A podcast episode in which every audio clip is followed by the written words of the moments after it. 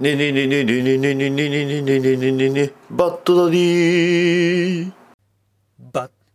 ダディバッダダダバッダディバッダダダバッダディバッダダダバッダディバッダダダバッダディバッダディモービル放送局はい始まりましたバッドダディモビル放送局第55回パーソナリティのバッドダディです。この番組はアメコミを中心に僕の好きなものについて語るネットラジオです。というわけでどうも皆さんバッドダディですね、えーオープニングはねバッドダディモビル放送局第1回のオープニングを、えーまたね新たに問い直したんですが、まあ、聞き直しても、えーほぼほぼ変わりません、はい、というね、えー状況なんですがというのも今回はね、えタイトルにもあります通り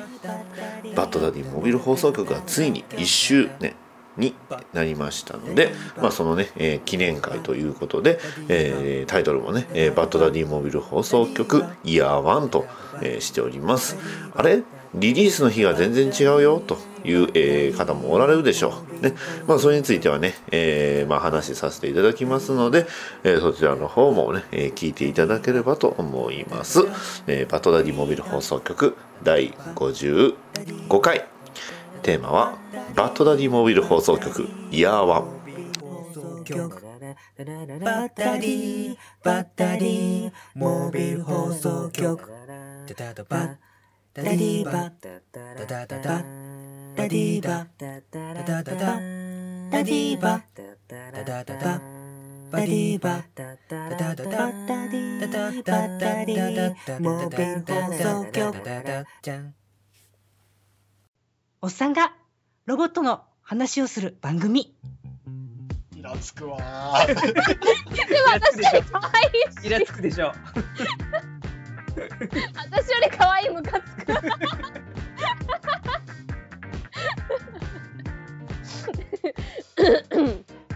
アニメ声でいきますかいや、俺は別にどっちでもいいよ。何の対抗なのこれ。やっとくかちょっとアニメ声もやっときますかやっと言いますかは。いきますよおっさん。がロボットの話をする番組これでいきましょう。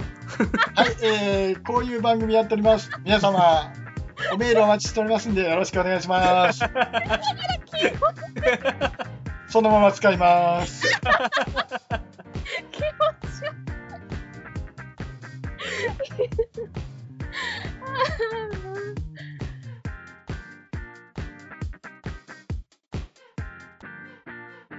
バッドダディピックアップニュースこのコーナーは毎週1週間僕が気になったニュースを紹介していきます。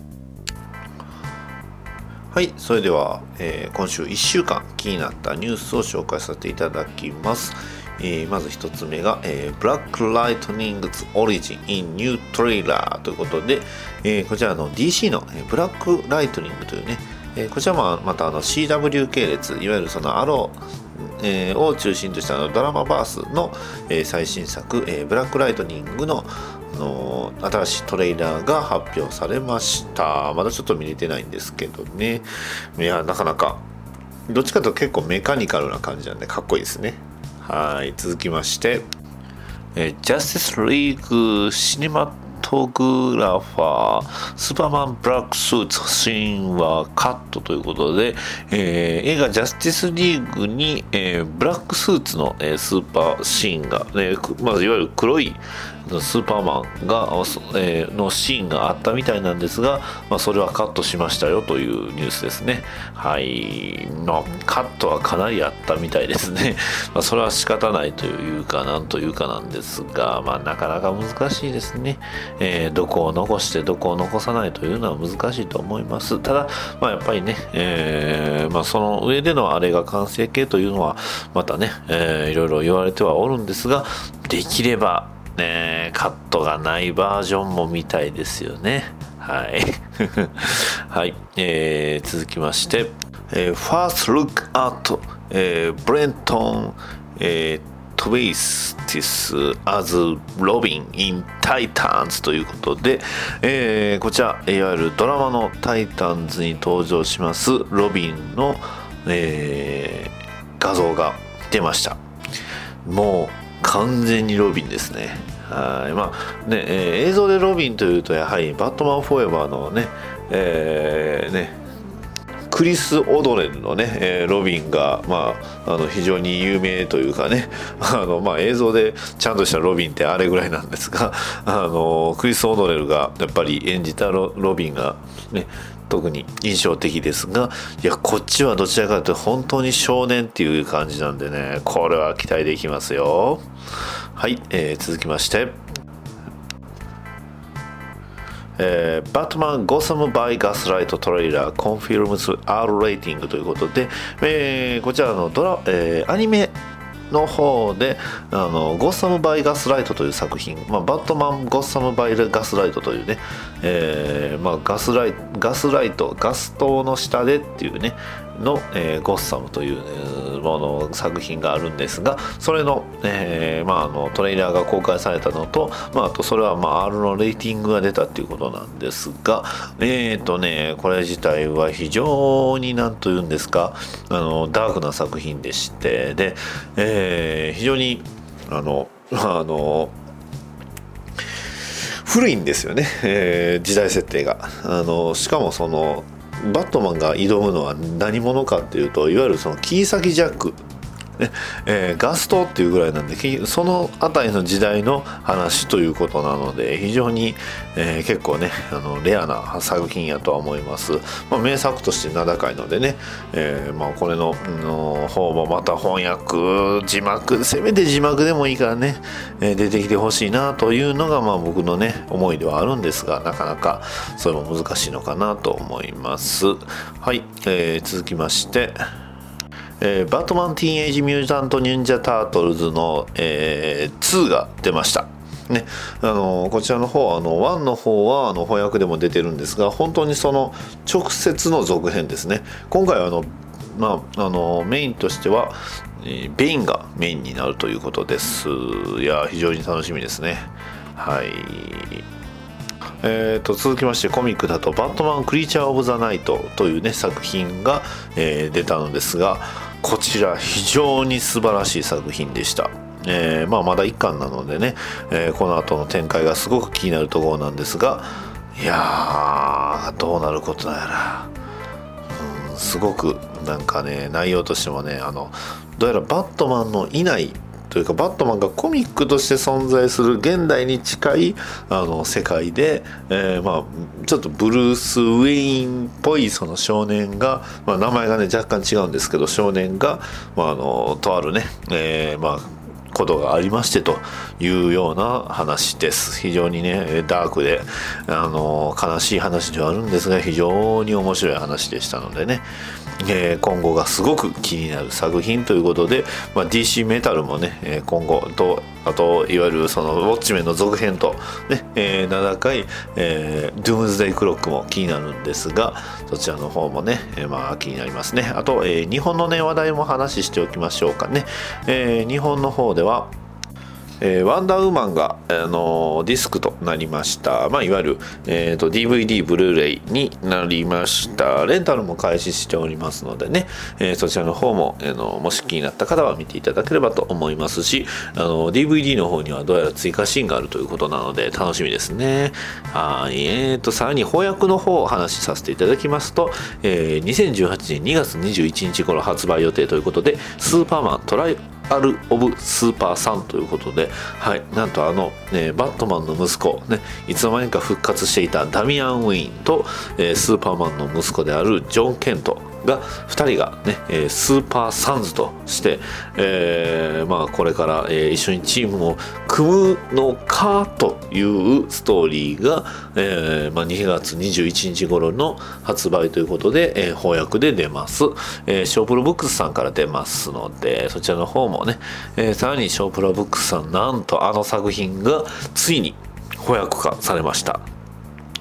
えーこちらも同じ2月20 20、えーごめんなさい2月21日頃発売予定なのですがスーパーマンアメリカンエイリアンという作品が、えー出ましたこちらの方、えーいわゆる、まあ、スーパーマンとして活動する前のねえー若い若きクラーク・ケントの青春時代を描いた作品です。ねえーマックス・ランディス、えーさんで、え先生とあとニック・ドラグコッタ先生アーティストの作品ですね。まあ他いろんな人がね、えー書いてあるんですが、えースーパーマンとしてねやっぱりスーパーマンというとイメージとしていろいろな、えーまあ、それぞれ、えー人の持つイメージってあるんですがその、えーイメージを割と覆すようなスーパーマンですねカンザスの農場に住む少年クラーク・ケントの話です。ね。えーまあその、えー地球と地球人として育てられそんな、えー地球他の地球人とは全く違うクラーク・ケントが、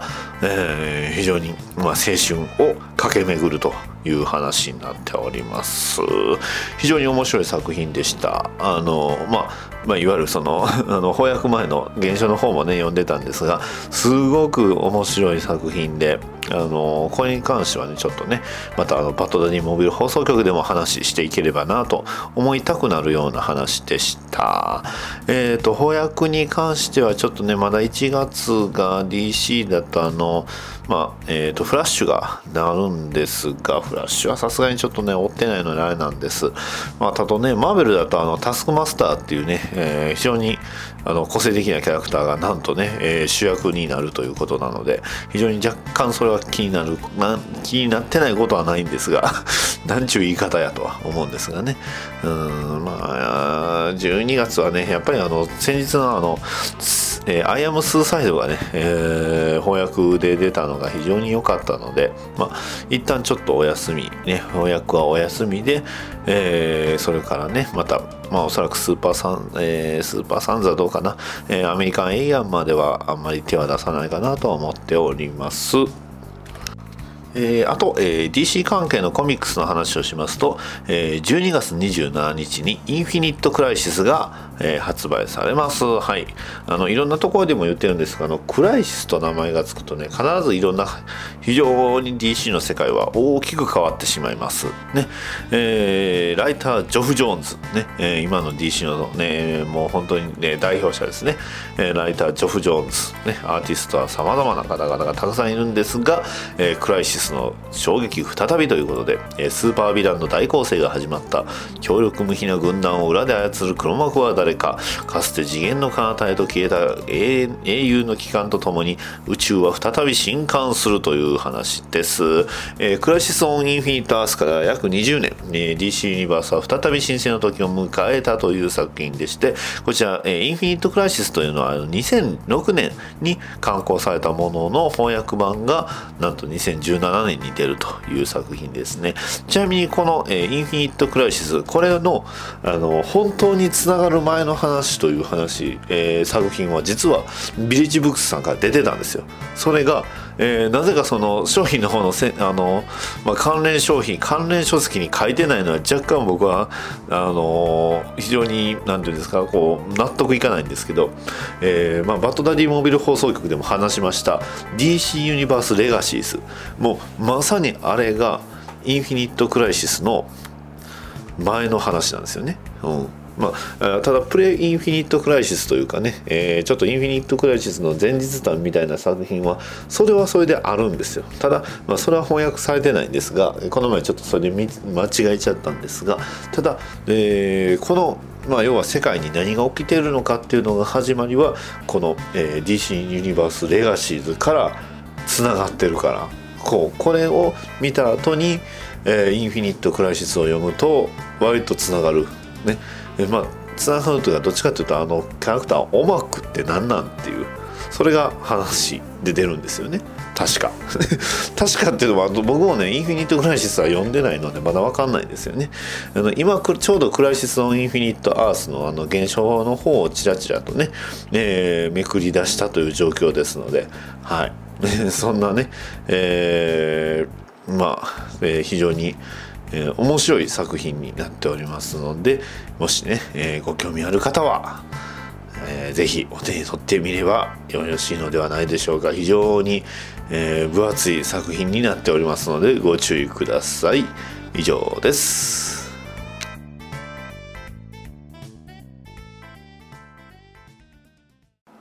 地上最強のポッドキャストを見たいか。わしもじゃわしもじゃみんな選手入場。全選手入場です。バリトゥードならこいつが怖い。アメコミ系ポッドキャストからバッドダディだ。話がしたいからここまで来た。キャリア一切不明。ツイキャスのピットファイター留め口だ。俺たちは VK バンド最強ではない。音楽で最強なのだ。ご存知逃げない浅沼劇場プロデューサーことチェリーだ。面白い。説明不要。裏キング。浅沼の前では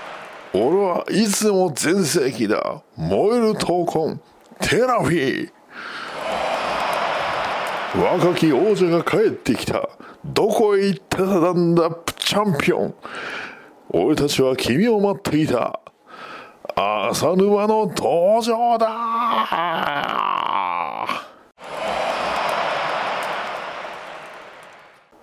バッドダディモービル放送局は逃げない浅沼劇のなんと加えて負傷者発生に備え超豪華なリザーバーが用意されている。レント他は到着が遅れているようですが到着次第皆様にご紹介いたします。バッドダディモービル放送局は逃げない浅沼劇場を応援しております。バッドダディテーマトーク。はいというわけでまあなぜ12月がねえー、まああのシーサーブログの方ではあの一番初めの記事っていうのは多分まああの iPhone でもそう i まあ、iTunes でもそうなのですが、えー、おそらく1月15日から、まあ、16日に第0回というね、えー、配信をさせていただいてるんですが、えー、まあ、もともと、えー、僕がね、えポッドキャストを始めましたのが、まあ、あの結構古あの第0回のテスト放送自体は、えっ、と、ジューンえー、オーガスト、えー、ジューン08か、ジューン08ということで、2016年の、えー、えー、6月ですね。6月の8日に、えー、ゼロ回放送って言って、割とまあ、なかなかあの、ひどい放送というか、えー、車に乗りながら放送してるんですよね。で、えー、まあ、それから時が経ちまして、えー、というのも、あの、最初に使っていたのがシーサーブログを、えー、使用しての配信ではなく、オピニオンという、あの、ポッドキャストをその結構簡単に作れるアプリがありまして、そちらの方を利用していたのですが、まあ、あの、やはりね、アプリなので、えー、まあ、編集も限度がありでさらにその長い時間取れないっていうことで、まあ、シーサーブログに移行したのですが、まあえー、これをいわゆる旧バッドダディモービルとしてね、えー、まあ、名前だけは残ってるんですが、まあ、元のサイト自体はもうなくなってるのでそれを聞く手段が全くなくなってしまったということなんです。まあ、いくつかあのサルベージしたんですが、やっぱりちょっとね、あまりにも聞くのにはちょ結構答えるような内容というか、あの、収録状況だったので、まあ今も大概なんですが、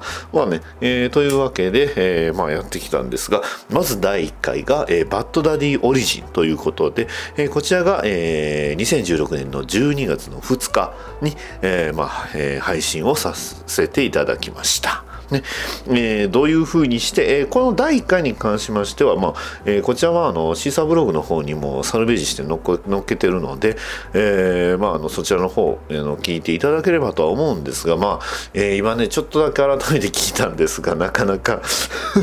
結構あの素直に言うてますね、うん、ちょうどあの東京コミコ、えまああの今年も先日、えー、行われておりました東京コミコンを、えまあ、経まして、えーまあ、こういうことをやっててねすごい盛り上がってて、まあ、どこにいてでも、ね、いつでもやっぱり楽しめるっていうものをこう用意したいなと、ねえー、自分が欲しいなと思ったから、まあ、自分がやろうというふうになったっていうことで簡単にねかいつまんで話しますと。で、えまあ、始めましたということでバッドダディオリジン。ね。えー、さらに、えー、第2回、えー、第2回からもういきなりバットマン。その1ということでバットマンについて話してるんですよね。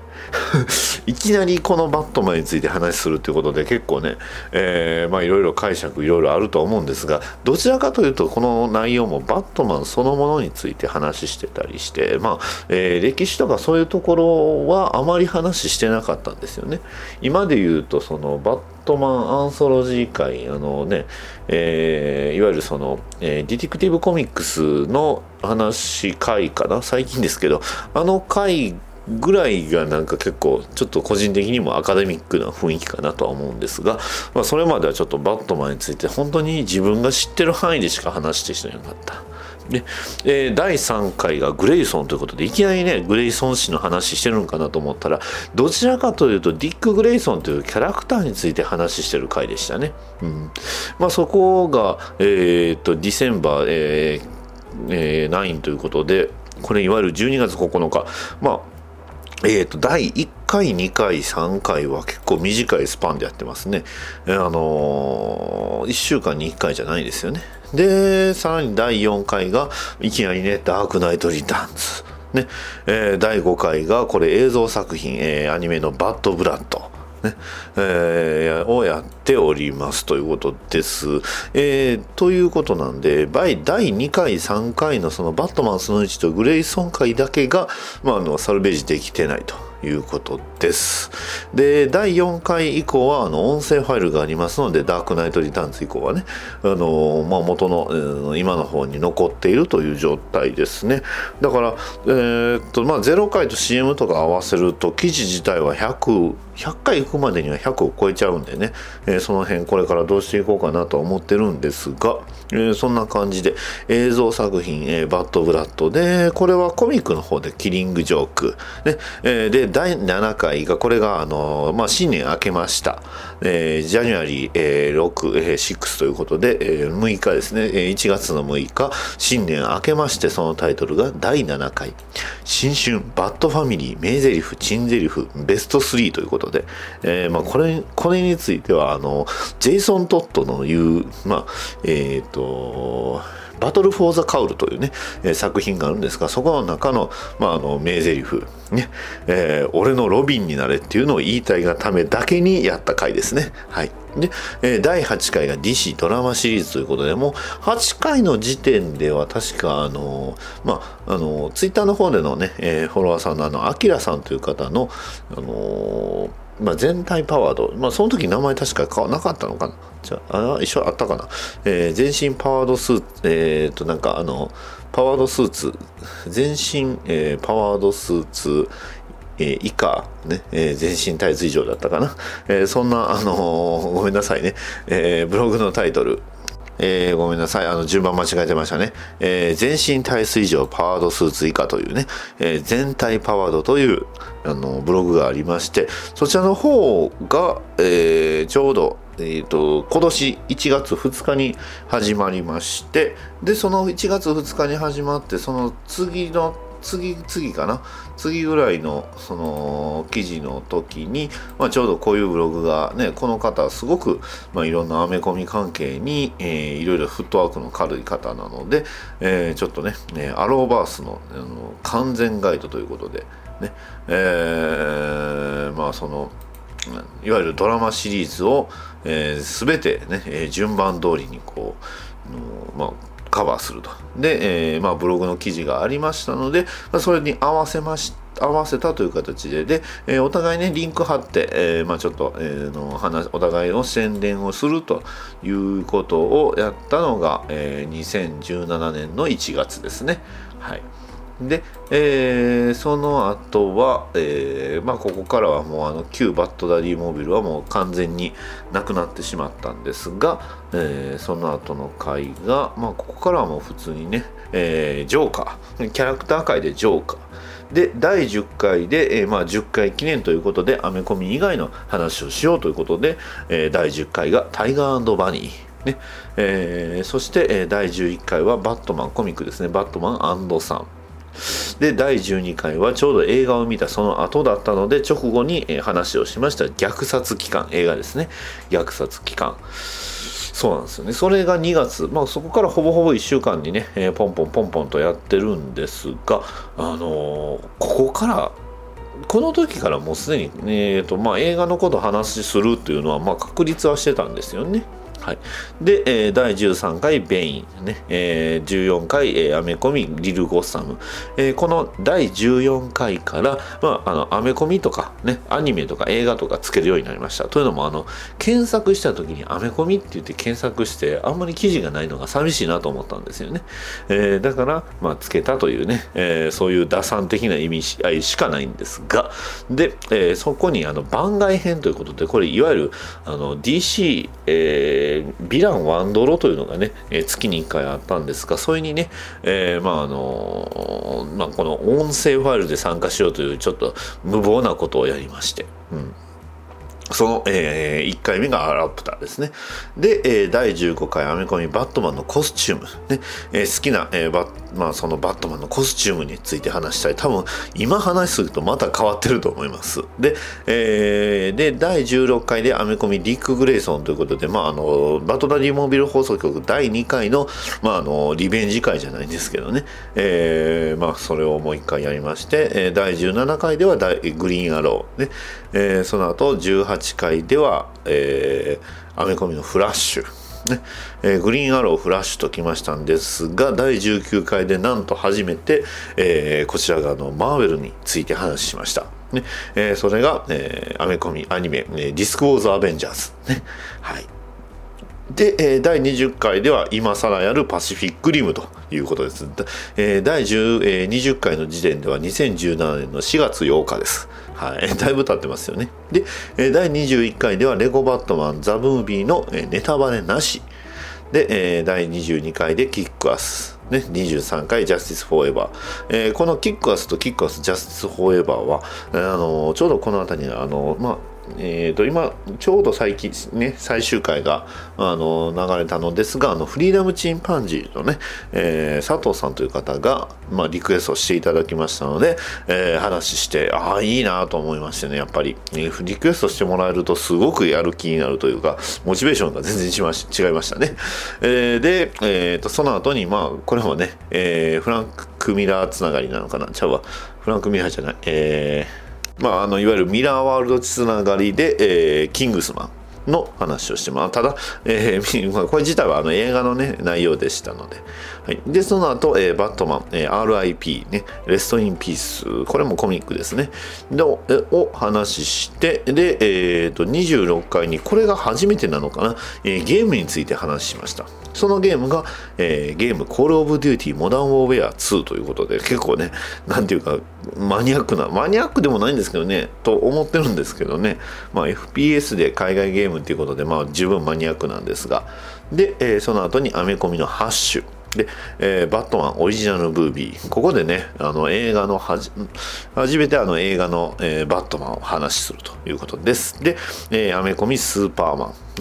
えーで、えーゲームストーカー、えーシャドウ・オブ・チェルノブイリ。これもね、結構好きなあの作品なんですが、なんとこの、これが30回なんですけど、この30回で初めて、えー1時間を超えております。で、えー31回、えーアメコミバットマンスーパーヘビーということで、こちらがいわゆる翻訳で出た直後に話しましたので、えー結構まあ、旬な話題をまあえ話したのかなと思います。で、えー第26回、えーじゃあね、第32回か第32回だけ、えーバットメ基地放送局ということで、あのね、えー今や逃げない浅沼劇場のね、えーまあ、パーソナリティの,、えーまあ、あのメインパーソナリティ支配人は浅沼さんなんですが、まあ、あのサブパーソナリティの一人でもあります留吉さん、ね、の、えーと一緒にコラボしまして、えーまあ、ゲストで読みまして、え特撮仮面ライダーガイムこちらを、えー前編後編ということで話しております。両方合わせて2時間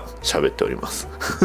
長いですね。で33回がグリーンランタン、ね。えー34回がこれもまたね、えーゲスト会ということで、えー K さんね。えーまあ、その当時、まあ、あとはあのマーベルピックアップラジオさんではセンセプールさんという、えーお名前でやっておられる方と一緒にあのやりました。この辺ちょっとねあのゲストさんが結構来ておりますね。で、えー第35回で、えアメコミ DC ユニバースレガシーズね、えーボリューム1ということで、で、えーこれ、ここにあの、まあ、括弧書きであの、いやー探しましたよって書いてあるんですよね。いやー探しましたよっていうと、あの、ね、えーまあ、DQ10 ドラドアチャッカレイディオで、おなじみの兄さんが、まあ、やってはる、あの、ポッドキャストの名前なんですが、というのも、ここで、ちょうどあの、徳島の方に、えーじゃあ、ごめんなさい、えー淡路島の方に行きまして、あの、えーまあ、に、ポッドキャスト番組、虹パパラジオの方を、まあ、放送してしております、虹パパさんと実際に会いましたので、この時に話をしておりますね。えーそれだけで話、えーの、別で作れよっていうふうには、今やったらね、それぐらいしそうなんですが、まあ、この時は、えーまあ、この時といっても2017年の7月23日ですね。はい。僕の誕生日の4日後ですね。はい。それはどうでもいいと。というわけで、えー DC ユニバースレガシーズ。ただね、この DC ユニバースレガシーズは本当に、あの、この回してよかったなっていうのが、やっぱり、アメコミというか、まあ、それまでやっぱりバットマンバットマンばっかりだったのが結構他のヒーローたちがすごく興味深くなりましてね、えーまあ、それこそこの DC ユニバースレガシーズボリューム2のね、えー最後の巻末についていた、まあ、あの話ストーリーがあのミニストーリーがあるんですけど、えーまあ、そこに出てきました、え2代目ブルービートルことテッド。テッドコードがすごくいいキャラクターだなと思ってね、えーまあ、ここからいろんなヒーローにちょっとね僕は着眼点をね着目するようになったという、えーある意味まあ割と貴重な回といいますか。ね、えーで、えーその後、えー第37回で映画「レゴバットマン・ザ・ムービーネタバレ編」ということでまああのというか、レゴバットマン・ザ・ムービーが今年なんですよね。それを考えると、なかなか今年ってすごかったよな、と。いうことですね。だから、ここまでで、いわゆるその DC エクステンデッド・ユニバースの作品っていうのは全く、まあ、ここまでというか、ま、まだまだ一回、まあ、この時点では全く触れてないんですが、えーまあ、いわゆるそのバットマン関係、アメコミ関係の映画を、まあ、映画見て話したのって、まあ、まあ、ネタバレ編であればこの「レゴバットマン・ザ・ムービーが」まあ、ほぼほぼ初めてというか、うん、だからその見た映画をそのまま話するっていうスタイルはあの第21回が初めてなんですよね。で、まあ、このね、20、37回でネタバレを話しました。で、第38回が小説って忍者スレイヤー回ですね。あの、最近、まあ、コミックの方が一つ、まあ、あの、ネオ埼玉炎上が、えー終了しまして、まあ、一旦ピリオドを打つという形になりましたが、いやー、やっぱりね、コミックの方のクオリティがすごく高かったので、非常に良かったです。ね。えーまあ、今後の展開に期待なんですがで、えー第39回で、まあ、あの、ね、大ヒット映画映画「ダークナイト」ですよ。ね。いやダークナイト。今このね、えーバットマンの知識を見てから、まあ、得てから見るダークナイトっていうのもまあまあ面白い。ね、いい、いい楽しみ方できると思いました。で、続きまして、第40回がアニメ、ダークナイトリターンズということで、えーまあ、アニメという風につけて、まあ、ダークナイトリターンズを話しするということですが、えーダークナイトリターンズについてはまだまだ語り足りないところがいっぱいありますんでね、えーまあ、もしできるのであれば、ダークナイトリターンズアルティメットエディション会みたいなのをね、考えてもいいのかなと思います。で、えー第41回が、まあ、あの、バットマンのタイムラインニュー52版ということで、えー自分でもちょっと分かってないバットマンのタイムラインを、まあ、一度ちょっと整理してみようという回ですね。で、えー第42回、アメコミバットマン、アイアム・ゴッサム。こちらの方も、えー翻訳が出てそのまま、えーまあ喋っております。非常に、えー素晴らしい作品でした。で、えーアメコミディディティクティブコミックス、えーナンバー2733ということで、こちらが、えーいわゆるバットマンアンソロジー、ね、バットマンアンソロジーという、まあ、本が出てるんですが、そちらの方のバットマンアンソロジーのネタがしばらく続きます。これ、まあ、いわゆるバットマンデビュー回なんですよね。で、えー第44回アメコミバットマンの味方の、えー登場と活躍ということで、ディディティクティブコミックス、えーナンバー3883というと、えっと、バットマン誌49ということで、まあ、いわゆるロビン、アルフレッドが、まあ、それぞれ、えーまあ、初めて出る回ですね。はい。その時点で9月の24日。ねえー第45回アメコミワールドファイネストということで、えーまあ、10月1日に始め、まあ、話したのですがいわゆるスーパーマンとバットマンねあの二大巨頭が、まあ、あのどういうふうにして、えーチームを組みそしてパワーマンというね存在が、えーど彼ら一体どういう影響を及ぼしたのかというね、えーパワーマン会ですね、えーまあ、パワーマン自体は大してあんな感じなんですがね。はい、えーなんとも言えない回でした、えー第46回が、えージェイソン・トットということでまたキャラクター回ですね、まあ、いわゆる2代目ロビンであるところのレジェイトジェイソン・トットをお話ししております。で、えー第47回が、えーイベントオールスターバットマニアということで、えーこれが2017年10月15日に配信しております。もうこれがねね今でも思い出してもよかったなって思うんですがもうあれから2ヶ月なんですね。いやー恐ろしい。恐ろしい。何が？うんいろいろ恐ろしい。で、えー続きまして、えー第48回が、まあ、久しぶりのゲーム会ということで、ゲームファントム・オブ・インフェルノということで、なんと18金ゲームをね、話するということです。あの、まあ、アニメにもなってますしね、あの、全年齢版もありますし、ね、えーまあ、そういうね、えー回もありました。ね。で、えー49回がアメコミウォッチメンということで、えーまあ、今まで、あの、まあ、前編、前編後編合わせて2時間ぐらいというふうな回はあったんですが、このアメコミウォウォッチメン回につきましては、えーこれ1回だけで2時間16分話してます。で、えー確かこの時コントも入れなかったんじゃないかな。ね。えーコントの話しますと、コントいつから入れたかっていうのはね、あんまり覚えてないです。ね。えーまあ、いつの間にかこうコントが入ってきて、えーまあ、それぞれ楽しむようにね、えー自分が楽しむようになっちゃったんですが、まあ、そんな感じです。で、えー第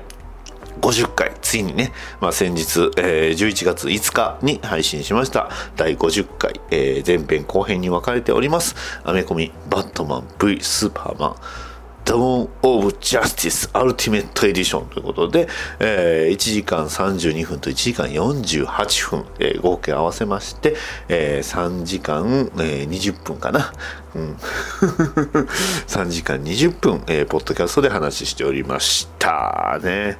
まあ、もちろんね、あの、一つの作品について3時間以上、4時間以上話するさ、えーポッドキャスト番組っていうのは、まあまあありますよ。ね、あのーまあ僕の好きな番組さんで言えばね、えー北海道の方から配信しております。あのねあのーあの番組。ね、えーまあテーマはもちろんあのアイドルなんですが、まあそんなね、え番組もありますので、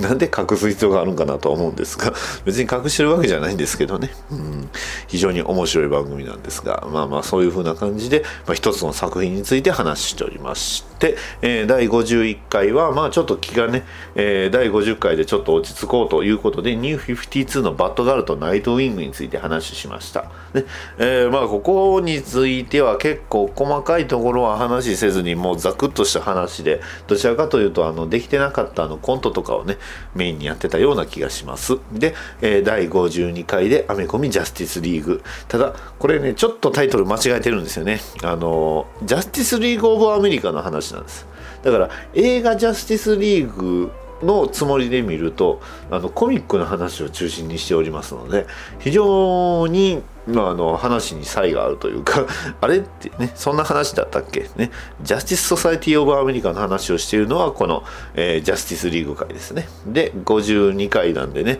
非常に大事な数字なんですが まああのそれをねジャスティスまあそういう意味ではねあのこれでアメコミ関係の話してなかった方がま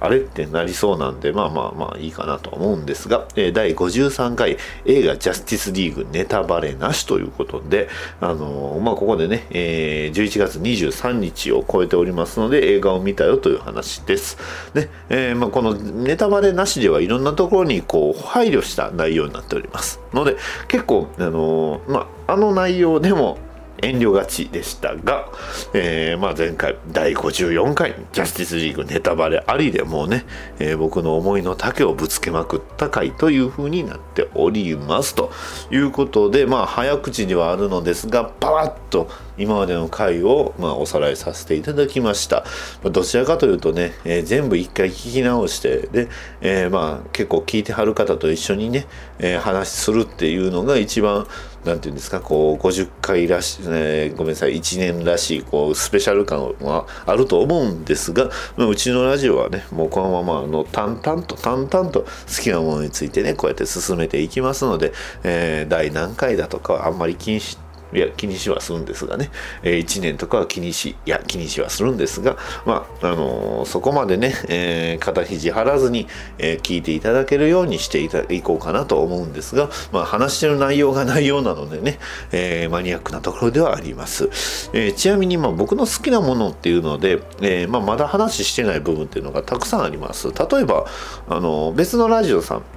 えー西パパラジオの方で話させていただきました。バットマンアーカムナイトについてはまあこれについてはちょっとね改めてまたやろうとは思っております。ね。えーまあなんなら僕が一番初めにそれこそねバットマンにドハマりしたと言っても過言ではない作品であるバットマンアーカムアサイラムの話ってまだしてないんですよね。だからバットマンアーカムアサイラムアーカムシティねアーカムオリジンズそしてバットマンアーカムナイトの話をしてないし、えーゲームのバットマン、えレゴバットマンかレゴバットマンの話もしてないですね、えーレゴバットマン3ビヨンドザボスゴッサム。いやあれもいい作品でしたよ。で、えーさらにアニメ作品のレゴバットマンの話もしてませんしねえーなんならバットマン G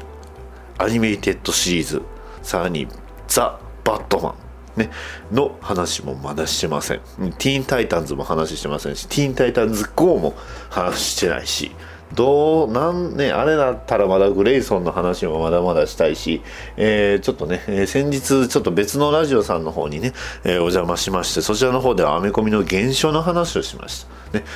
アメコミの現象の話ができる場所が僕に存在してたのかというふうにびっくりはしたんですがあったんですよクロスオーバーさん以外でね。そのねアニメコミの現象の話をしてちょっと火はついたと言いますかやっぱりね現象っていいですねっていうね。はいまあそういうね、えー現象を押す回もやってませんし、えーなんならバットマンフォーエバーバットマンリターンズね、えーアローフラッシュスーパーガールレジェンド・オブ・トゥモロー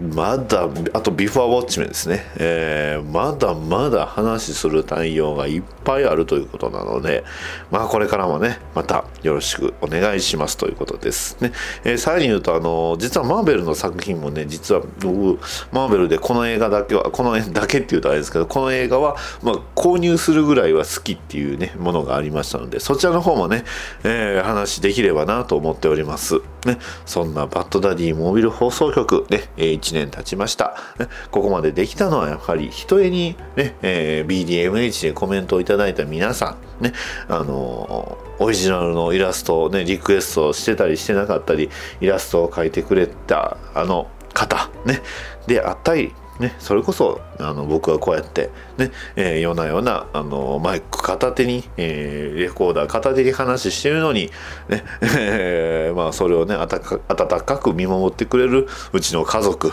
ね、そういったもの、えそういった人たちがそれぞれやっぱりねいてくれたからこそだとは思います。ねえもちろんね、えコメントをねいただいてなくてもあのサイレントリスナーということでねリツイートしていただいたり聞いていただいている方も本当に嬉しいです。えーそういった方々にまあ支えられつつも、まあ、あのマイペースにね進めていこうとは思っております、ね、もし何かが間違っておりましたらあの声かけていただけると嬉しいですし、ねえー間違ってるけどまあまあこれはこういう番組やしということで、えー放置していただければ、えーそれはねそれで、えーいいと思っておりますので、えーそういう風な形でやっていきたいとは思っております、ねまあ、あの2017年ももう、えーわずかとなっておりますまたね、えー新年、えーなりましたら、まあ、去年のね新年、えー新年じゃないな新春バッドファミリー名台詞珍台詞みたいな感じでまたね、えーなんかそういう、えちょっとお遊びみたいなこともやっていきたいなとは思っておりますのでまた、えーその際はまたね、え聞いていただきおおきおええーまああのね、えー一緒に、えー楽しんでいただければと思います。まあ、こんなね、えー音質の悪いラジオ。あの、まあ、確実にあのスポンジというかねそういうあのこういうねブレスの音をこうノイズをね、えー消すことを全くやっておりませんのでね、えーそれについてはちょっとね、えーとある筋から、まあ、あのこうした方がいいよみたいな感じに言われてるんですが全くね、えそれをこう直してないというね、え非常にひどい状況ではあるのですが、まあ、あのこういう風なラジオね、えまた、えーおおきまあ、えー一緒にね、聞いていただければと思っております。最後ちょっとば、えー、ぐだぐだにはなりましたが、まあ、そういう風な形で、まあ、バッドダディモービル放送局もイヤー1を迎えることができました。そして、えー次はイヤー2ですね。はい、イヤー2、一体どうなってしまうのかという感じなんですが、まあ、これからもね、まだ、えーまあ、DC 関係の、えー映画やら、ねえコミックやら、まあ、それこそね、えバットマン忍者とか、ね、えーありますので非常に楽しみですし、ルームズデイクロックのね、えー話もメタルの話もしたいのでね、そちらの方も、えー話していければと思っておりますので、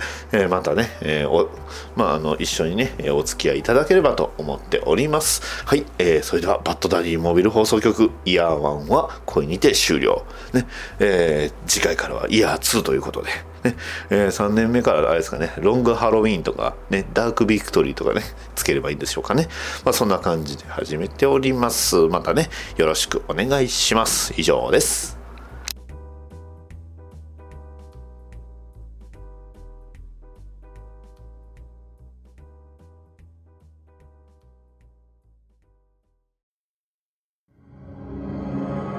鉄の町愛知県東海市が今危険にさらされている。この町は俺が守る。フラッドイン。私は地中深くにある鉄の国アイロニアスから愛知県東海市にやってきた。俺が東海座？この町に新たなヒーローが誕生した私に力を貸してほしい共に戦おう鉄の絆で結ばれた戦士の戦いが今始まる鉄鋼戦士東海座地域限定で人知れず活躍中答えは得た。ドクターフェイトのお悩み相談室。どうも皆さんこんばんは。今日はとある洞窟に畳とこたつを持ってやってきた。ドクターフェイトです。このコーナーはこの私ドクターフェイトが宇宙人未来人異星外人を相手に様々なことを相談を受けそれについて答えていくコーナーだ。それでは早速お便りを紹介させていただきます。えーペンネーム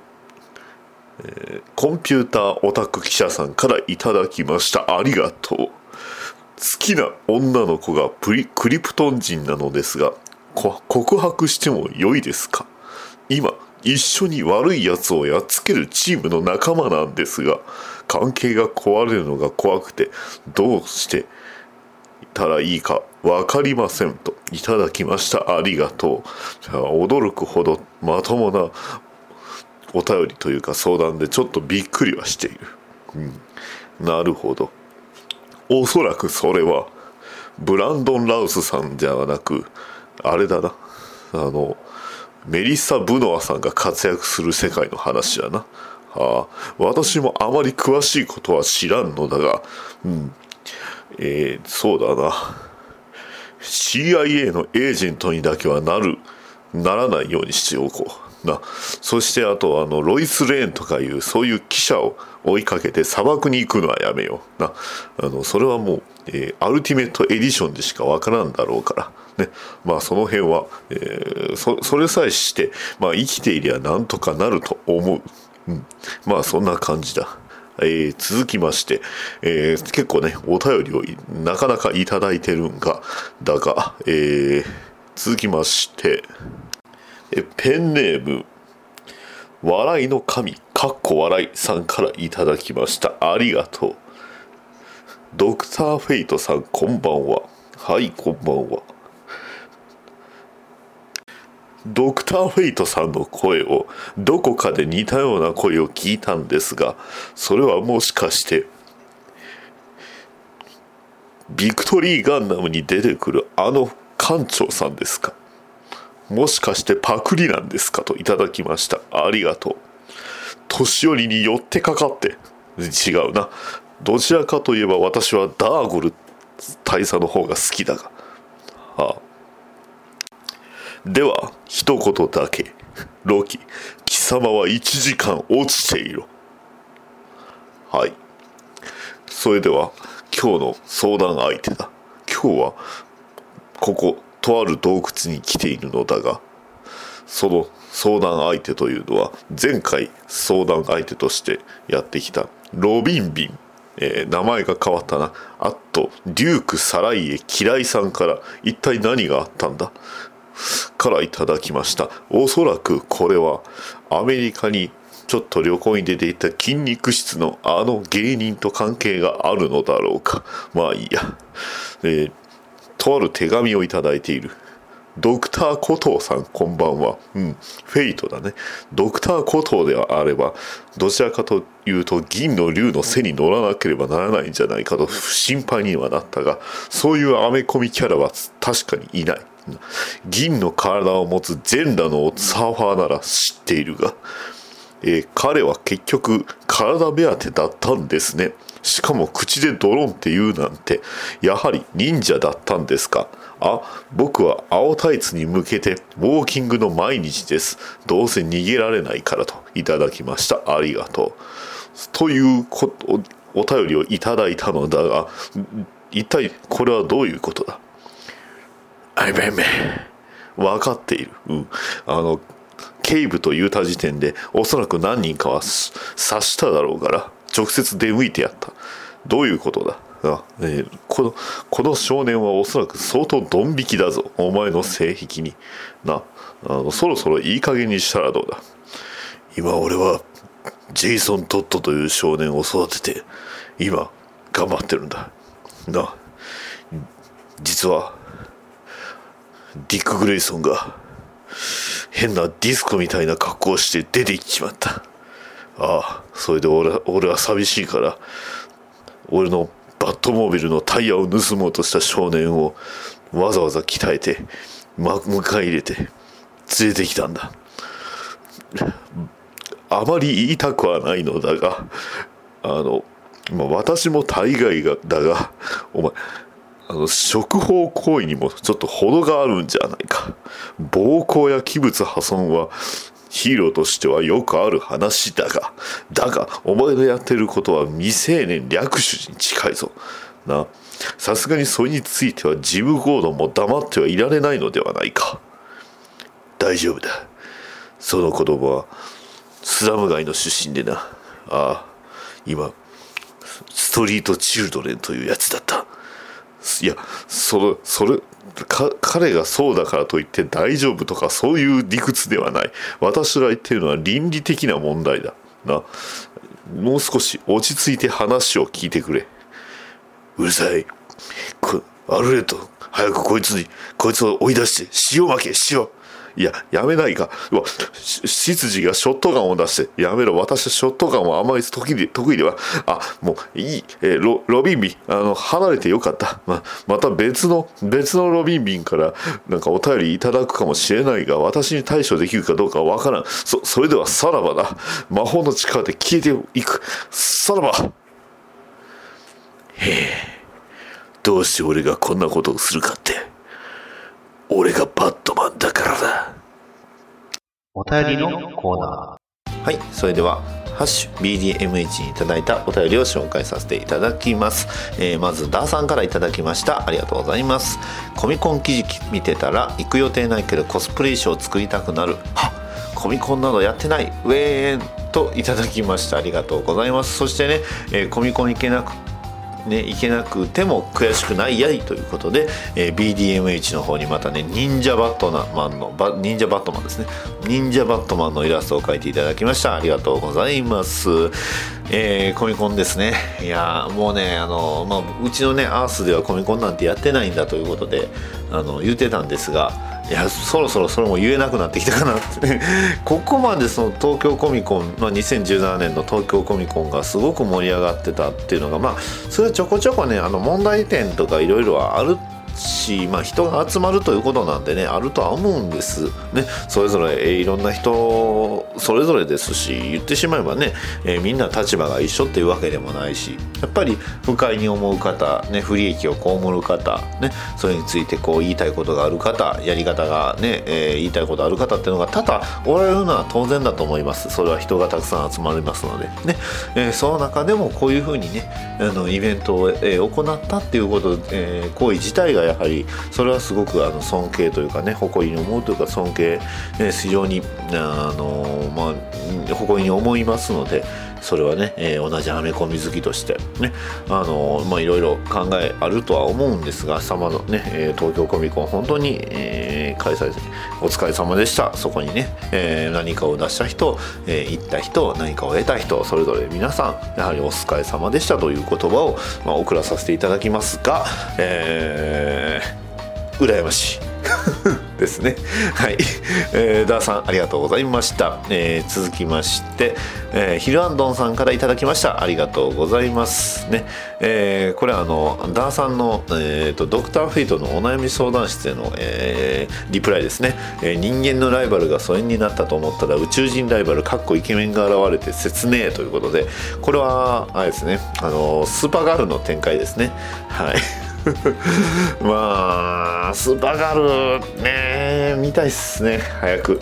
まだ見てないんかいっていうところ。今ちょうどねあのゴッサムの方を見出してますのでね、えーまあそれが終わって落ち着いたら次はスーパーガールかなと思っておりますね。バスーパーマン出るとは思わなかったな。はい。第1回あのあ第1話はね、えーまあ、インベーションの関係で見たんですが、うんなかなか。はい、えー続きまして、えー、ビーフォアチキンさんからいただきました。ありがとうございます。最新回拝聴しました。ジャスティスリーグ見に行きました。おおいいですね。アクションや戦闘シーンは迫力があり面白かったですがヒーロー個人個人の背景や敵との関係性など勉強不足のため読み取れない細かな部分が多かったです。続きます。で、えー続きますということでえーっとえーでもバッドダディさんが熱く細かく背景部分も含めて解説してくれたので疑問もある程度解消できました。アメコミ詳しくない人はジャスティスリーグを見た後にこの回をぜひ聞いてほしいですといただきました。ありがとうございます。というかめちゃくちゃ褒めていただきましたね。本当にありがとうございます。あのまあ確かに熱く話はしましたがあのいわゆるイースターエッグですかね。を他のやつを見てまあ他のそのね、えーツイすごく詳しい方のイースターエッグを見てるとあの僕が話した内容なんてもう本当些細だったなっていうぐらいでレベルでめちゃくちゃ話あのあるみたいなんですよね。はい、で、えーどれぐらいっていうと例えばその何て言うんですか？あのまあ、ジャスティスリーグのあの最後のシーンで出てきたあのクジラは、えーマン・オブ・スチールに出てきてスーパーマンを助けたあのクジラぐらいあのそれぐらい の細かい部分とかねあのあそこに出てきたあれはっていうのがいっぱいあったみたいなんですよね。まあ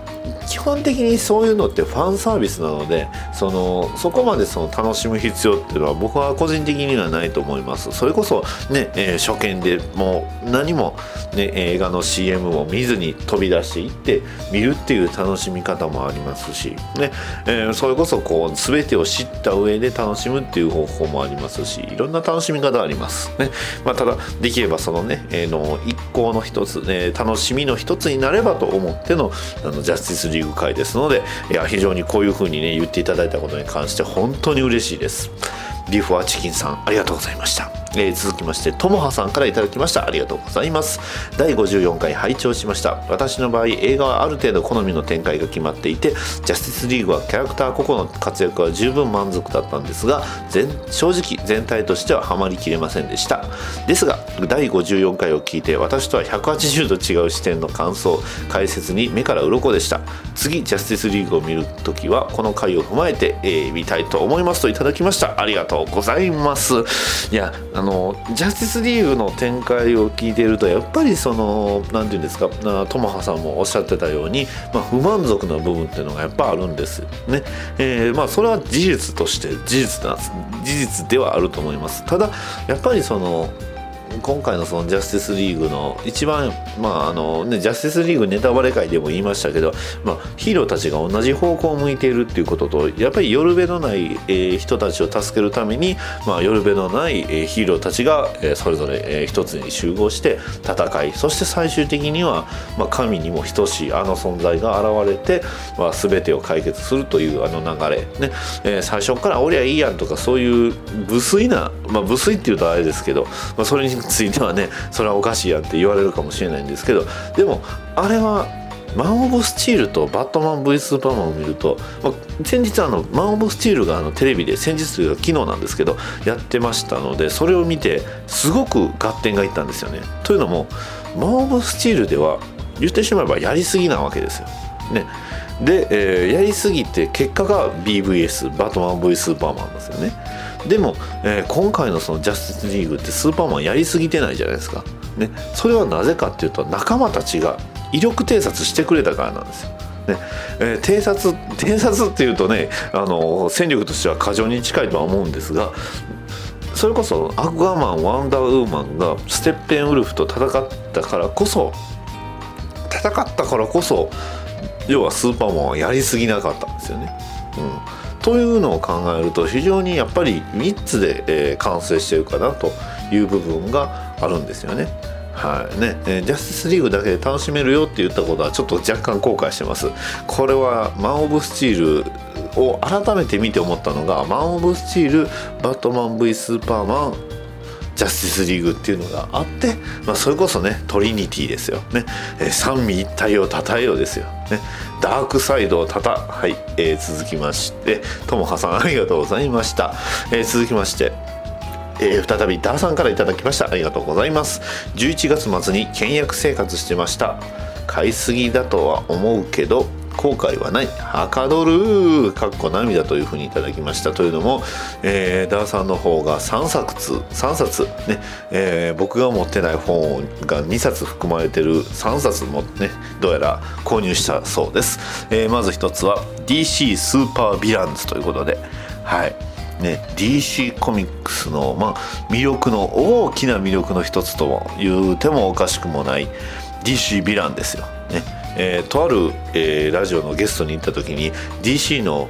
魅力はと言われた時になぜ僕はこれを言わなかったんだっていうのをねその後ですごい後悔したんですが後悔するレベルだったんですがそうですよね。DC ってヴィランがすごく個性的というか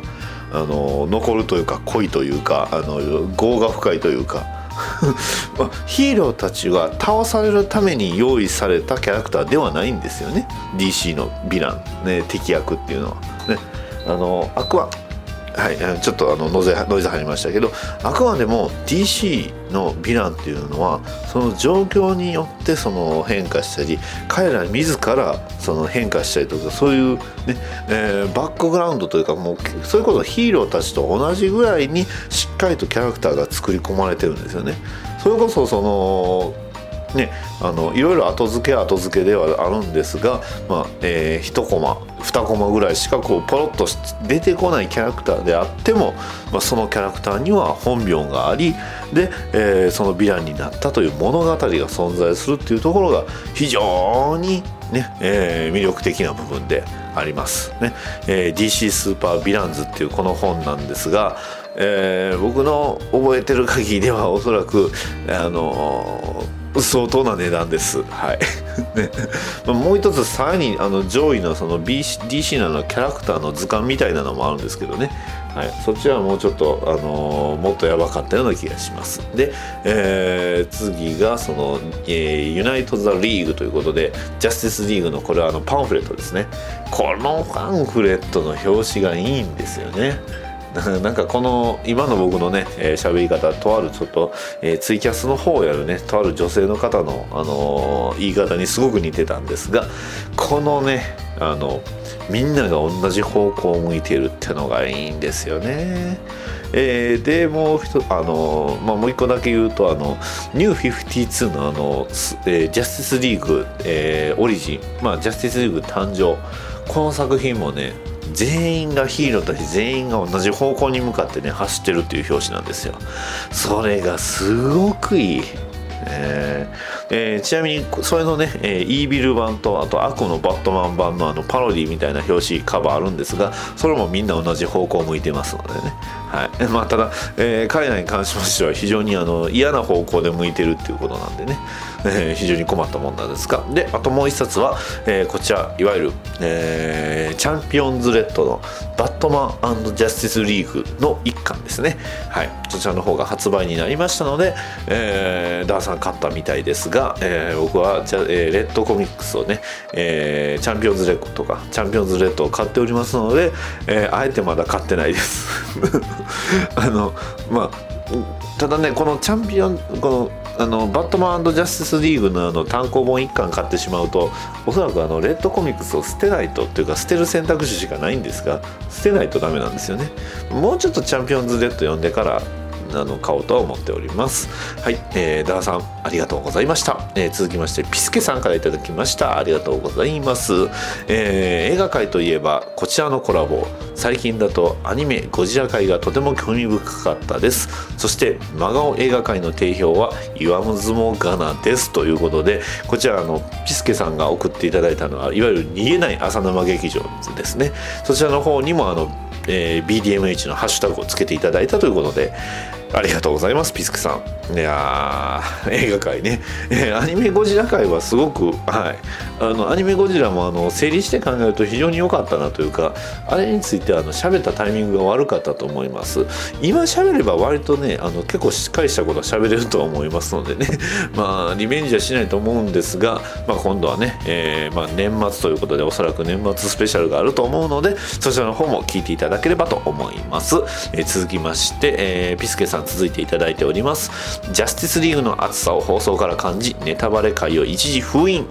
映画を見てから拝聴することに決めました。僕的にドラマですがフラッシュとアローが互いにやるねってボソッと言うのが良かったですねといただきました。ありがとうございます。わかります。いいですよね。フラッシュ。ね。えーフラッシュにとってのアローはやはりその自分がスーパーパワーを持つ以前に一度ね、えーまあ、コラボというかクロスオーバーという回がありましたので、えーまあ、そこでのそのアローのその正義といいますか犯罪への、えー戦い方悪との戦いっていうのを見た上で、えーまあ、力を得てしまったバリアレンが一番最初に相談に行ったのが父親でもねえーまあ、家族同然に暮らしている、まああのねえー女性でも、ねえー父親同然の義理の義理の父親でもなく、ねあのかつて一度だけ一緒に戦っ、まあ、あの一緒にね犯罪と戦ったヒーローの元っていうのが良かったですね。ねえーで、えーそんなね力を得たことというのは、まあ、偶然じゃなくてそれには意味があるという言葉をもらったフラッシュことバリアレンが、まあ、ヒーローとして、えー戦うわけなんですが、えーそこでアローがね、えー言うわけですよ。ねえーまあ、走り去るフラッシュについてやるなって言うんですけど、まああのまあ、いわゆるそのフラッシュ他のフラッシュ、まあ、ジャスティスリーグ見た方は分かると思うんですがフラッシュ早いというか早すぎるんですよね。で、えードラマのフラッシュも確かにその時はそんなに速くなかったというね、まあ、訓練してもっと速くはなるんですがただそれでもやっぱり速いと。ねあのー他の人が普通人間がこう目で追えるもんじゃないんですが、えーこの時のあのアローことオリバー・クイーンは目で追います、ね、何回も言います、えーアローは、えースピードフォースでも伊賀を当てると。いうね、えー完全に人外になってるんですがね。まああのその人外度合いはねどんどん回を増すごとに増え増えていきますのでね。またそれも話できればと思います、えー続きまして、えーヒルアンドンさんからいただきました。ありがとうございます。バッドダディモビル放送局最新回拝聴。ダディがダークサイドという旅、えー後ろに、えーうんうんうんうんうんうんカンナをつけたくなる呪いにかかってるということで。はい、えーというわけで、えーおさらぼ話、えーおそらくね、えー12月号がもうそろそろ、あのーお題が確か、えークリスマスの思い出というね思い出のロボットおもちゃだったと思うんですが、えーそれがそろそろ締め切りですのでね、えーそちらの方ももしね、えーこれを聞いている方は、えー送っていただければと思うんですがまあはいえーね。はい。あのそれについてはあまりね、え僕はあのコメントは差し控えさせていただきおりますね。何回も何回も出禁を加え出禁というかね、えー注意をね、えー食らっておりますのではい、えーで、えー続きまして、えーコロ館長、えーコロさん、えー親バカゲームミュージアムの館長さんですね。からいただきました。ありがとうございます。だんだんドクターフェイトのお悩み相談コーナーが癖になってきた。バッドダディモビル放送局を聞き続けたおかげかなんとなくキャラの感じとかも分かってニヤニヤしちゃいます。ぜひアメコミ以外のいろんな世界のヒーローのお悩み相談にも乗ってほしい。アンパか、まあ、とかライダーとかというふうにいただきました。ありがとうございます。そうですよ。あのドクター・フェイトさんはねあの世界あの僕の世界の中での僕ドクター・フェイトさんはねあのドクター・ストレンジ先生ぐらいにはあの万能のキャラクターにしております。あのコミックではねそこまで万能じゃなかったと思うんですよね。ただまああのドクター・フェイトっていう名前とねあのあの仮面がちょっとねおどろおどろしいっていうところなんでねそういうところがすごく好きなのであのドクター・フェイトさんに何でも聞いてみたらいいと思います。ねドクター・フェイトに聞いてみてっていうね、えーどちらにしようか迷迷いました。が、まあ、あのあまりにもねネタがあの怖すぎるんでやめたんですが、まあ、そんな感じです、えーえーまあね、えーなんとなくキャラの感じとかもって、えーただものによっては若干ねあの歪んだの歪んだというかちょっとずれた解釈もありますのでね、えーバッドダディモービル放送局で聞いたからこのキャラクターはこうなんだと思ってしまうと、まあ、ちょっとね痛い目に遭う可能性もなしなきにしもあらずとは思います。その際にね、えこちらの当放送局は責任は負えませんので、ね、そちらの方お気をつけくださいと、えー言うんですがまあまあまああのポッドキャスト関係でね言う分には全く問題ないと思いますので、はいあのーまあ、気にせず、えー気にする必要はない。と思っております。もしあれでしたらね、えーあの例の黒騎士さんからの、えー相談もね、えーもしかしたらドクター・フェイト先生は受けてくれるかもしれませんし、ね、はい、えーまあそちらの方もまたもし、えーいただければと思います。えーコロ館長ありがとうございました。はい、えー今回お便りコーナー結構長めになりました。えーたくさんのお便りありがとうございました。以上です。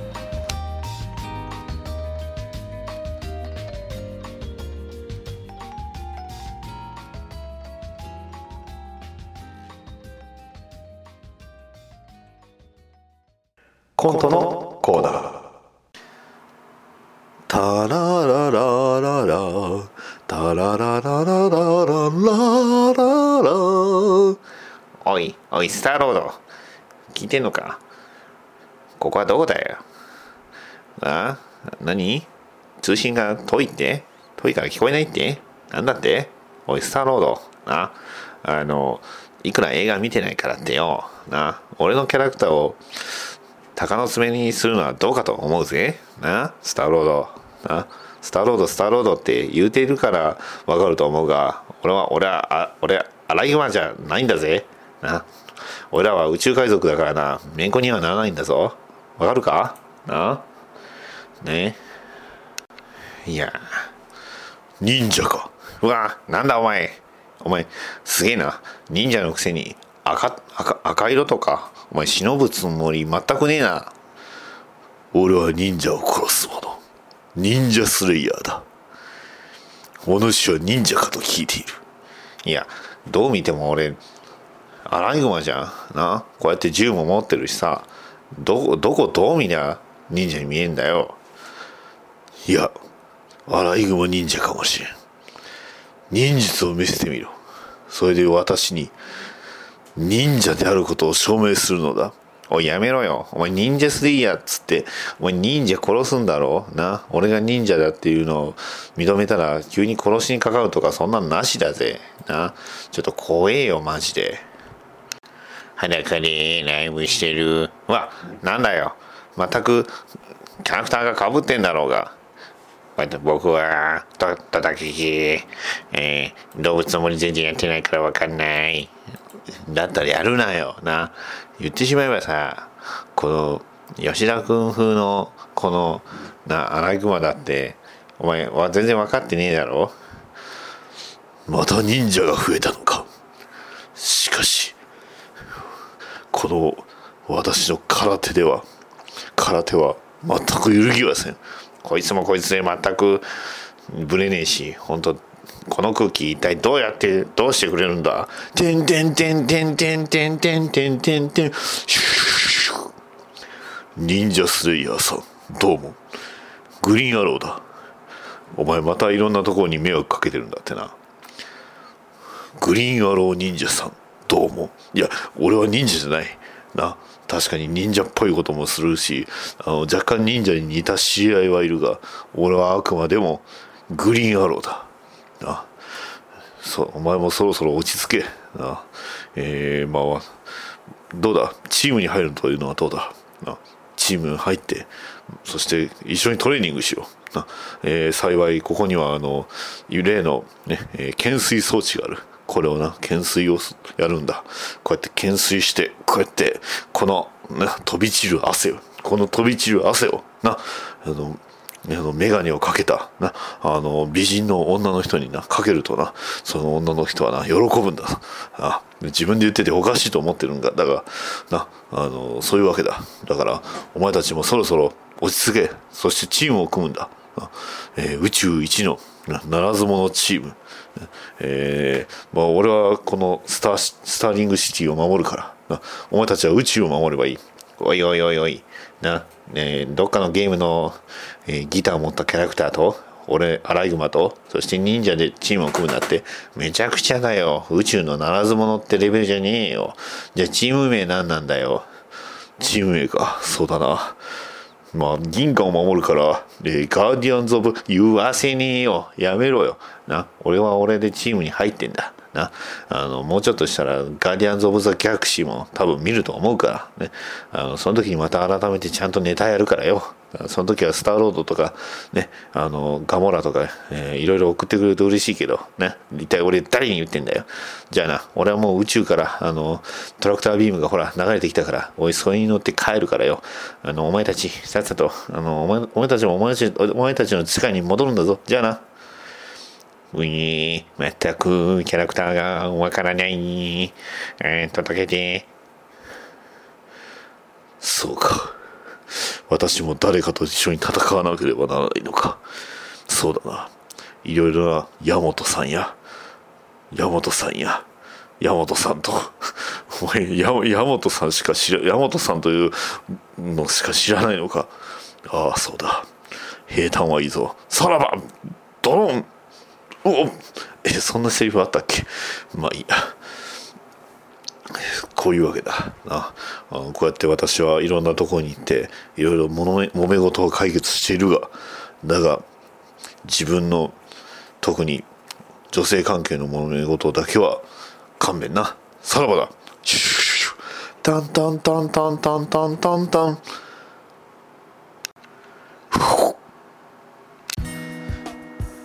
はい、いかがだったでしょうか？バッドダディモビル放送局第55回ということで、はい。まあ、あの、なんかね、えーコントはいつになく、ちょっとね、あの、世話しないというか、ね、あの、なんかね、えーわちゃわちゃわちゃわちゃしておりましたが、まあ、こういう風にやっております。ね、えーこの番組は、のね、えー、下りのところに、ちょっとコントについてのね、えー言及もしておいた方がいいのかなとは思いながらも、まあ、そのまんまね、えーずっとやっていくんじゃないかなと思います。まあね、えーどこかでマイナーチェンジは必要です。ね、えーそれこそ、いわゆるリランチもありじゃないかなと思います。ね。えーただシーサーブログのあの容量というかあの記事の関係上あのまあ100個を超えてしまうとなんかうまくいかないのかなんかいくのかよくわかんないので、まあ、もしねその時になったらもしかしたらリブートするかもしれませんし、まあ、もしくはリターンズってつけるかもしれませんし、まあ、そのあたりはね、えーその時に考えりゃいいやというふうな感じでやっております、えーバッドダディモービル放送局第55回以上になります。バッドダディモビル放送局ではお便りを募集しております。ツイッターのハッシュタグハッシュ BDMH ツイッターバッドダディモビル放送局の絵の DM メールアドレス BATDADDYMOBILE アットマーク Gmail.com へのメールもお待ちしております。ポッドキャストのレビューの方もお待ちしておりますのでもしよろしければそちらの方も書き込んでいただきますとバッドダディ喜びます。それでは次回の配信まで。さよなら。